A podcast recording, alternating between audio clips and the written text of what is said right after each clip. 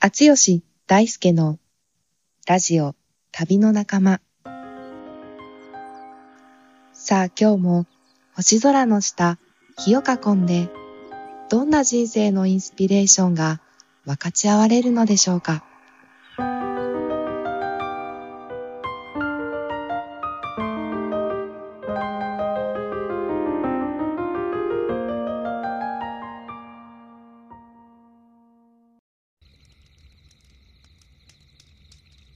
さん、こんにちは。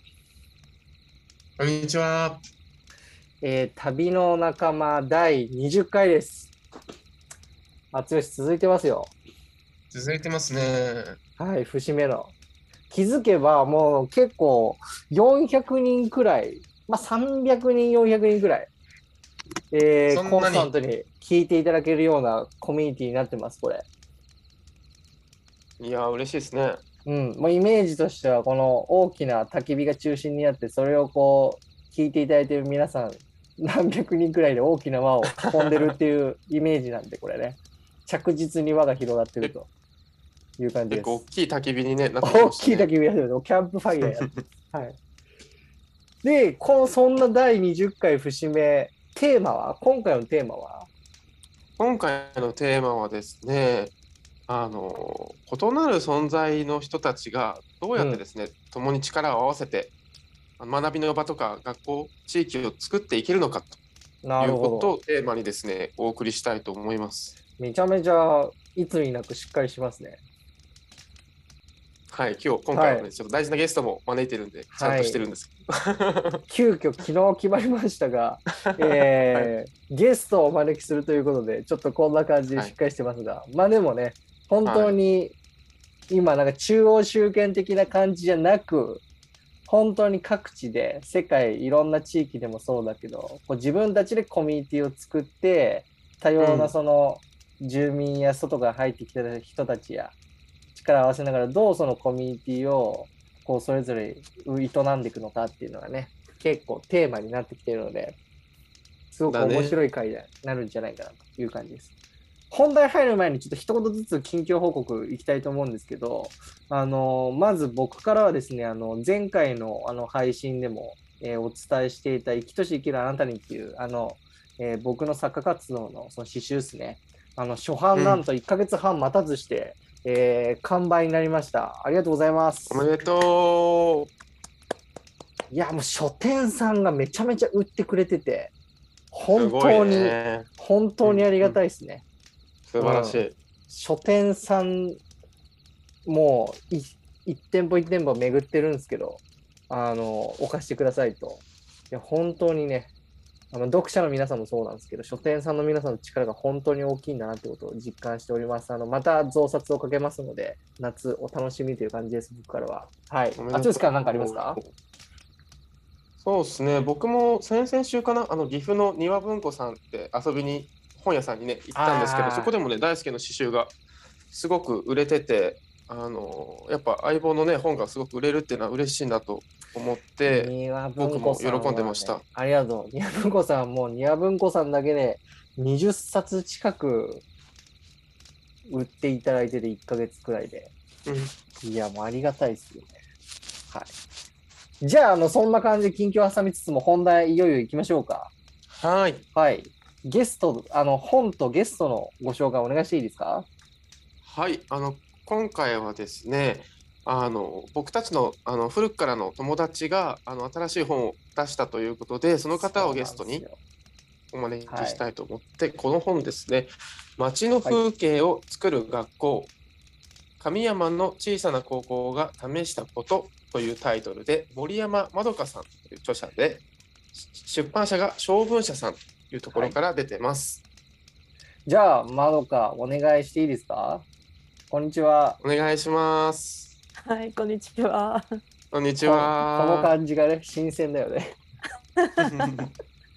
だって、俺覚えてるもん、あの、バングラディッシュで熱い人活動してる時に、大学3年生くらいかなんかの時に、窓かなんか、なんかで DM くれて、あの、会いに来てくれたっていう、鮮烈な記憶が残ってるんですけど、だから、21くらいだから、あれが、もう12年くらい経ってるってことだよね。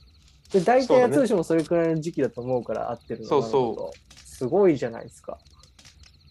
ね12年っていう。そんくらい経ってますけどね。学生時代からの友達です、まどか。はい。でちょっと、剛あの、そうですね、まどかのせっかくなんで、タコ紹介みたいなのをしていただいた方が、まどかも話しやすいかなと思うで、うんんうん、そうですね。なんかね、この今回のまどかさん、まどちゃんの本のプロフィールがすごい分かりやすいんで、ちょっと紹介すると、お願いします。えー森山まどかさん、えー一般社団法人神山つなぐ校舎理事、人づくり担当。1988年、岡山市生まれで、大学を休学して島根県海士町の教育委員会と公営塾でインターンを経験し、復学後に福岡で NPO 法人 Teach for Japan の支部を設立。その後、地域開発コンサルティングファームに勤め、神山町の地方創生戦略策定の支援業務に携わる。2016年から神山町に移り住み、神山つなぐ校舎の人づくり担当として教育分野で活動ということなるほど。ど。もう12年立派に歩まれて、もう本当に教育一筋っていう感じなんだよね。こうやって聞くと本当改めてね。うんうん。ああ、確かにね、今、うんそうだね、聞いてみるとそうだね、まずちゃん、そううんそうですね。うん、なんかちょっとせっかくなのでまどかの方からもちょっと今回の本、まあ、出版して一つまあ区切りというか、まあ、ついてるとは思うんですけど、一応ねなんかここまでの歩みとこの本を出すことでのなんか思いみたいなのってちょっといただいてもいいですか？よかったら。はい。そうですね。えっと、えーそうだな、神山町、徳島の神山町っていう人口5000人ぐらいの小さい町に、2015年から関わり出して、2016年に引っ越したんだよね。うんででそこからその、まあ、人づくりっていう領域を担当することになってで特に、まあ、町の中で唯一のあの高校農業高校に関わり始めてでそこの社会人講師として授業を担当しつつコーディネーターとして広報だったり学科再編とかを関わらせてもらって、うん。で学校の先生とかあの地域の人とかあと行政の人とかそれぞれこう思い願いがある中で一緒になんだろうないろんな地域連携の授業を作ったり県外からの生徒を受け入れるための環境を作ったりっていうのをこう地道に6年間やってきてうん。でその取り組みをこう重ねていく中でやっぱり先あの学校ってこう、まあ、生徒たちは当然3年間で変わっていくし先生たちも結構移動で変わどうしても変わっていくし地域の人ももちろんそれぞれの人生のタイミングで変わっていくっていう中であなんか残そうと思わないと残さ残らないものもあるなっていうことを思いやっぱそ関わってきた人たちの願いとかなんだろうな取り組んできた背景みたいなのを言葉に残したいなって思ったしそれはあの神山のだけの話じゃなくって全国うん。でいろんな地域で活動している人たちに結構共通するヒントを私はなんか受け取ったなと思ったので、うんなんかそれを言葉にして伝えてみたいなと思って書きました。なるほどなるほどありがとう。そのヒントもね、あどうぞどうぞお願いします。あのこの本の帯がすごい素敵なんですよ。お願いします。教えてください。あの養老孟司さんが書いてました。はい未来の日本社会はこういうふうにして作られていくに違いない。地味で具体的で明るい内容っていうことなる。ほど。今最大のも惨事と言っていいんじゃないですか？地道って言葉がありましたけど、養老先生からも地味でっていうふうに いい意味で。いや、まあでもまださんこ本当に。れどうなんですか？この地地味でっていうのは。いやーなんかこうちょっとこう愛を持っていじらいじられるというか うわーみたいなうれえ地味って言われた？嬉しい？みたいな そうなんだ。いやそうなんですよ。いやなんかここの帯帯文自体がね本当神山あのーこの本に対する帯文でありつつ日本全国のあの地域に対するメッセージだなって思ったんだよね。うんまあ、メディメディアに取り上げられるのってこういい一瞬だったりそうだよね。すすべての場所が取り上げられるわけでもないっていう中で,、うんで自分たちがあそうメディアとはまた違った世界でその自分たちがやってることを地道にやってるって地味でやってることがすごく大事なんだよって言ってくれてるんだなと思って。嬉しい嬉しいメッセージですね。うん。やっぱりこう瞬間最大風速華々しいものだったりが、まあ、取り上げられやすいと思うんだけどその瞬間最大風速吹いてない時の平常のそのまさに地味さっていうか地道な何かっていうことの方がねやっぱすごく大事だと思うしなんかその辺のエッセンス今日まさに異なる存在の人たちがどう力を合わせながら地域、まあ、学びだったり場を作っていくのかっていうのはぜひ僕も興味あるので聞きたいっす。はい。じゃあちょっと内容いきましょうよ。ぜひね。うんうん、行きましょう。ちょっと厚吉の方から、僕はちなみにまだ読んでないっていうフレッシュな感じなので、あのみんなはい皆さんと同じ視点で聞いていきたいと思うんですけど、まずちょっと厚吉の方から、ここはっていうポイントだったり、うんますうん。まどちゃん、多分このいろいろなね、試みがある中で、多分4つの試みっていうのがね、あの神山でこやられたことであの紹介されてまして、それを多分1つ、2つぐらいあの思い入れのあるものから多分紹介していただけたら、すごくリスナーの方にも分かりやすいかなと思うんです。4つの取り組み、ちょうだいちょうだい、ちょっとお願いしますよ。そうだな4つね全部思い入れがね。そうだよね。なんかダイジェストで、あの何も読んでないあ行きますか？タイトルだけもらえたらなっていう感じで。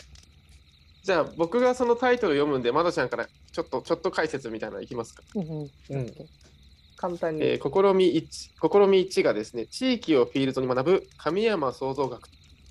ほうほうほうこれこれはあの高校地域に、えー唯一の農業高校で、うんえーもう学校設定科目っていうここのか、まあ、女性高校神山校っていう学校なんだけどその神山校オリジナルの授業を作っちゃったっていう。うん。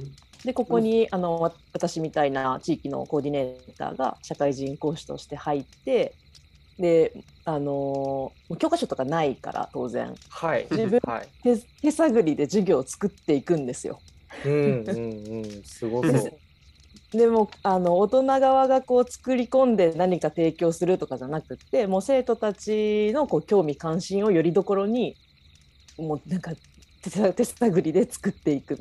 うん。彼らがやってみたいこととか興味関心があることを聞きながらとかこの授業どう思う？みたいなことを言いながら一緒にやっていくっていうのでもうね街中にこう高校生たちがうろうろしてる えー、すごいね。創造学、まあ、名前はなんかおおって感じだけど、実際に本当にまさに手探りで、みんなのニーズとか意思に基づいてって感じなんだね。うんよくそれを学校も OK 出したよね、それ。そうだね。うんうんうん。すごいよね、それで、大人たちもね。うんうん、そうだね先生たちがやっぱりすごいあの意欲的な方々でうん。そのう生徒たちを学校の中であの学ばせるだけじゃなくって地域に出て実社会とか実際に生きてる大人たちにいっぱい触れて経験してお成長してほしいっていう思いがあったから実現した。授業ですね。その実現だけ見ても、本当なんか懐の深さをね、本当感じさせるよね、神山という地域に。なるほど。うん、しかも面白いのがね、なんかこはいこ、まどかさんももちろん文章を書いてるんですけど、一緒に作ってこられた先生も登場してくるんですよ、本の中で。丸山先生って方が登場して、どういうふうに一緒に作ってきたかっていうところをあの語ってくれてるのも紹介されてるので、あのまどかさんがですね、どういう人たちと一緒に共同してきたのかっていうのがすげえわかるんだよね、まどちゃんってこれ。うんうんうんね、なるほど丸山先生最高です。最高ですか、丸山先生。すごい魅力的な、パワフルな先生がいらっしゃって、うんその人と一緒にや,、うんやられてきたんだなっていうのがすごい伝わってくるんですよね。なるほど。ちょっと他の2、3、4もさらっと触れていきましょうか。はいったら試みに種から景観を作るどんぐりプロジェクト。おー農業高校だしっていうことなんですかね、これは。そうそうそうこれは、えっと、学校は神山創造学はどっちかというと学校の授業をこう作ってきたゼロから作るっていうと試みだったんだけど、うんこっちのどんぐりプロジェクトは町の中で起きていた公共事業つまり、うん。えっと、集合住宅を、えっと、町で作るっていう動きがあってうん。結構大きい規模の、6えっと、8戸建てのあの住宅なんだけどそこうん。を作るときにその植栽工事を農業高校に、まあ、発注というか依頼しようっていうへえ、すごい。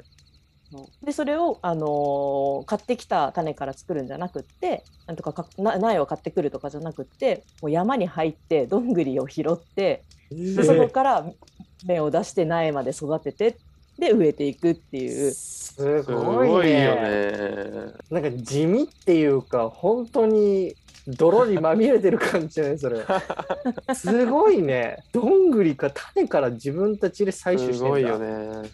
そうなのよ。どんぐりからね、まあ、当然種だから当然なんだけどたどんぐりから芽が出るんだっていう。ううん。そうなるよね。確かに子供たちとかだと分かんないもんね。えー、すごいね。でもそれもちゃんと発注？そのお願いするっていう度量っていうか、もうすごいと思うし、うん、行政の皆さんの。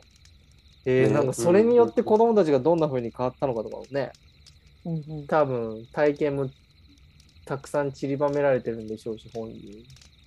興味ありますね。なるほど。ちょっとそう3つ目、ね4つ目いきましょうか。はい、さらっと心美さん、学校で培った技術を生かして働く孫の手プロジェクト。はいほう。これなんか職これは業ですね訓練とか、んなんか就職的な話ですか？いやいやこれはですねえっとえっと優勝ボランティアっていう言い方をしてるんだけどまあアルバイトですよ。うんうんえっと、彼ら高校生たちがあの農業高校なので造園を勉強してる子たちで、うんあのつまり庭木の剪定とかができるんだよね。なるほど。で彼らがその技術学校で培った技術を地域のおじいちゃんおばあちゃんのところに行っておじいちゃんおばあちゃんたちも足腰が弱くなってなかなか自分たちの庭の手入れとか畑の管理が難しくなってきてるっていう、うんそういう状況のところにお手伝いに行って仕事として働くであのお給料をいただいてあ自分たちが学校で学んでることって仕事になるんだっていう、うん、うんでしかもおじいちゃんばあちゃんたちからめっちゃ喜んでもらえるはいはいそういう体験を積み重ねています。それリアルでいいね。いや、嬉しいよね、高校生としてもね。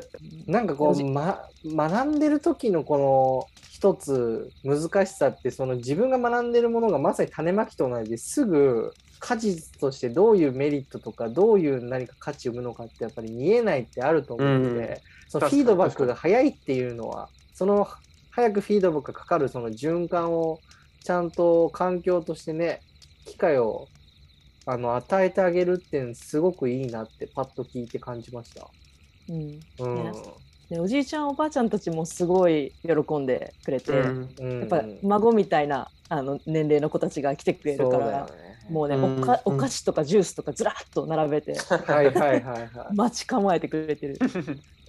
まあ、やっぱしかもその仮想化がね進むような地域だったらその関係人口みたいなお特にお年寄りの皆さんとかってその年齢の世代でやっぱ関係性も閉じちゃったりするのってねやっぱり地域のちょっと貧しさにつながってしまうと思うからそういう意味でもこう世代を超えた交流みたいなのがあるのってすごくいいよね。うん。うん。で、なるほど。4つ目いきますね。はい、試み4、これからの食の環境を考える豆の久保プロジェクト。こちら何でしょ これ豆の久保っていうのはあの地名神山町にある一部のこう土地の名前で、はいえっとねもう20年ぐらいこう手が入ってなかった、まあ、耕作放棄地になってたう場所があって、うん。で学校から歩いて5分ぐらいなんだけどそこに彼らがあのもう自分たちの身長より高いようなもううっそうとこうし草木が茂ってる中をこう開墾するところから始めて でそこですごいね。地域であの70年以上継がれてきた小麦の種をまいて小麦を育ててでそこからこう加工販売まで学んでいくっていう里山の景観の成り立ちを学ぶっていうそういう取り組みでございます。すごいね。すごいよね。開墾から。いやー木も切りう倒して。すげえな。僕はあのまあ友達と友達がその北海道のあの山ん山の中とか森を持っててそこをまさに伐採してやぶかした土地を風を通してみたいなこととかを、まあ、ちょっとこう体験した経験したことがあるからなんとなく想像で今話してるんですけど、いやだいぶ大変なんだよねやっぱね。うんうんうん。それをみんなでやってって実際にねその里山っていうものの手手触り手応えそういうふうにつかめるっていうのはですごいことやってるねこれ4つ one two three fォ そうなんだよね。多分普通さ、一つやるのもすげえ大変なのーにさ本、当だよこれ4つやってね、あの学びを作ってるってすげえなと。うんうーん。このさまあそもそもの話にもなってくるんだけどこれだけその教育とかその地域コミュニティをこうまあ作っていくっていうその養老さんもさ地味でみたいなことの、うん。これをこううやるなんかモチベーションって、あなんか窓ーかそのどういうところから来てるのこれ。確かに確かに。すごいじゃんこれ。やるってどうだろうね。あんまモチベーションって考えないとか考えてもよいまいち自分の中で わかんないんだけど、でも、うんあのね楽しいよね。なんか。私自身がその農業高校に関わったことってこれまでなくってうんうんうん学校の中にえ敷地なんだろう実習地があってとかいろんななんか機会があってとか、うんなんかもう入った時すごいびっくりしたんだけど、うんなんかそこに入るなんか関わらせてもらってやることやること初めてみたいななるほどそれがすごい楽しくて高校生たちと一緒に一緒になんか学んでやってきたって感じかな。なるほどねなんかその同じ目線で好奇心となんかワクワクとなんか風のようにちょっとまあいい意味ですごく軽い感じがなんかすごくいいなと思って今聞いてたな。教育っていうことに関しては、でもずっとなんか一貫してるテーマだったじゃないですか。その最初プロフィールで。読み上げてくれてるやつうんうん。その教育とか子供っていうことに関してはなんかどういうこうところから来てるうーん。そこもねなんかそんなにこう自分の中に確固たるものがあるというよりは 楽しい自分があのあこの人たちと一緒に働きたいなとか思ったところがこう教育だったっていう。あああそうなんだね。うんなるほど。いやなんかこういう感じで地域の方に入っていって東京とかね都市部じゃなくてその自分の好きなコミュニティで自然も豊かなところで仕事もしていきたいって人たち、まあ、増えてるなと思っててうんなんかそういう人たちのこうなんか一つ補助線にもなるのかなって思っていや、本当そう。だけど、うんうんううん。ん、すごくねたくましい実践者に気づけばなってると思うからまあでもそこは本当好奇心とか、ね誰と一緒にいるかっていうところから自然に導かれたって感じなんだね。ううんん。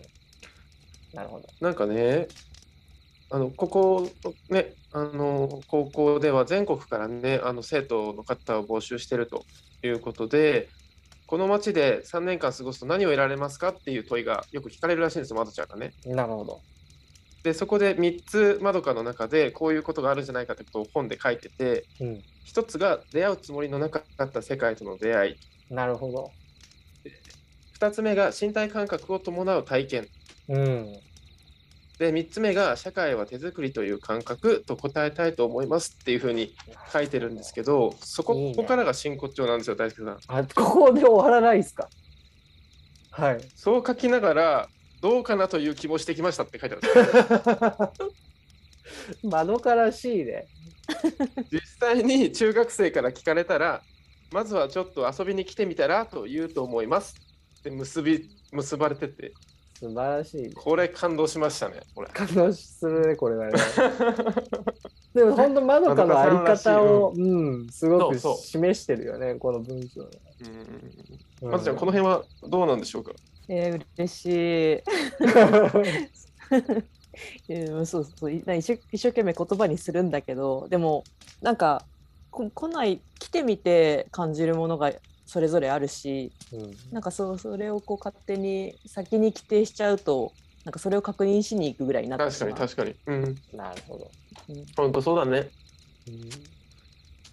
でもし2つ目のその、まあ、1つ目はすごくあり方そのものにつながってることだと思うし、うんう言ってくれたその2つ目3つ目でその身体性っていうのとなんか作る手作りしていけるっていう世界を、うん。いやこれはなんか本当そうだと思うしなんかそういうなんていうのかな。力が一人一人に本当はあるっていうかなんか得てしてこ今回今選挙とかね今開票とかしてますけど、今まさにこの瞬間は。なんか無力感に苛まれたりとか、うん、やっぱなりやすい社会の光景だとも思ったりするんだけど、うんうん安倍さんのこととかもあったりとかいろいろありますけどね、今。でなんか今のすごくはつらつといい意味で軽さもプレイフルな感じで、で、なんか一緒に遊んでみようよって、なんかこの呼びかけってすごくなんか、いや、そうだよね、こういうことだよねって思ったね、なんかね。うん。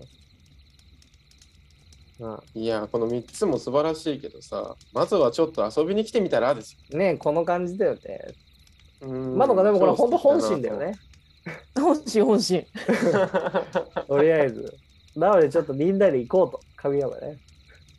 うんで、そうで俺は最後にですね、あの、はいこの書くプロセスを結構まどかさんと、うん。これをこの本を書くプロセスを結構ね、あの、うんどんな感じ、どんな風に書いてるの？みたいなのを聞きながら、まどか2、3年かけてこれ執筆されてて、あ、すごい大変だったみたいな。なんですよ。その話もちょっいと。最後それ聞かせてくださいよ。そうねいや書くってことを決めたのは結構早かったんだけどそこからなんかその町でや起きてるその神山町で取り組んできたことの事実っていうのはあのいいくらでも書けるっていうかうんあるんだけどでもそれをじゃあその社会、本を出すことでそのいろんな地域の人たちとかあるいはその学校教育とか、まあ、教育自体に関わってないっていう人たちにも読んでもらえるにはどうしたらいいんだろうっていうのを結構頭をひひねりというかうん。自問自答を繰り返しててでなかなかこう書け普段の仕事もあるから書き進められない日々が続きでも時々淳吉から「最近どう？書けてる?」みたいな そんなキャラだったの？はい。そんなね そんな2年2年半かな？かかりましたね。ああ、わかるな。俺も今回の詩集出すのに2年かかってるから、すごくなんか想像できるんだけど。なんかなんそんなか何回もあどうぞリライトしたんだって、この原稿をね。うん。だから読んでてもやっぱりすげえなんか時間かけられてるなっていうようなあのあったかさとかそういうのがすごい込められてる感じがふつふつとですね浮かび上がってくるようなすごい素敵な文章になってます。なるほど。それもぜひちょっと触れてほしいですね。聞いていただいてるあなたにもね。はい。なんか最後にまどかの方から一言こう、この本をどんな人に受け取ってほしいなっていうのありますか？えー、そうだな。えっともちろん今まさに地域でとか学校で取り組んでいる先生やコーディネーターの人たちに読んでもらいたいっていうのはもちろんあってうん。それだけじゃなくてそのなんだろうな仕事あるいは暮らしの中でえ自分と違うこう所属とかこう違う考えを持ってる人たち違う分野で働いてる人たちと一緒に何かを進めていきたいっていう時に、うんなんだう。んなんかこうまあそうだな。そそういう人たちにも読んでもらえるといいなと思っています。うん、まさに冒頭のね、異なるバックグラウンドとか存在のみんなとどうその一つの場を作っていくのかっていうことにつながる。うんうん。うん。なるほど。なんか私があのこの街でこう感じたのはななんか出会う人出会う人がこう自分をこうベースに動いてる感じがあって何かこう強烈なビジョンがあってそこに向かって頑張るぞみたいなそこにこう自分を当てはめていくというよりはい今ここにいる自分の興味関心とかなんか自分の暮らしを良くしたいっていう純粋な願いとかそういったところからこう無理なく動いてる。うんうん。無理なく動いてそこで力を合わせてるからこうなんかけ健康的に育っていくっていうか根が張ったものしっかり根のあるものが育っていくっていうそんな感じがあります、あったので無理なくね。いいね。う。ん。まあ遊びにおいでよっていうなんか、そのいい意味での本当気楽な感じとかもなんか本当にあり方がね、すごく出てるのかなってこの本から、うん、うん思いました。ありがとう。じゃあちょっとぜひ、ありがとうえー、Amazon だったりも買えるんですかね？書店さんはもちろんのこと。変えますね。ですかね？はい。このちょっとラジオ。うん。はい。街の風景を作る学校。はい。リンクにもねうん。はい。か手に取ってもらえたらと思います。はい、URL も載せておきます。じゃあ、第20回目旅、ラジオ旅の仲間、ゲストは森山まどこさんでした。ありがとうございました。ありがとうございありました。がとうございました。では皆さんまた次回もお楽しみに。はい、お楽しみに。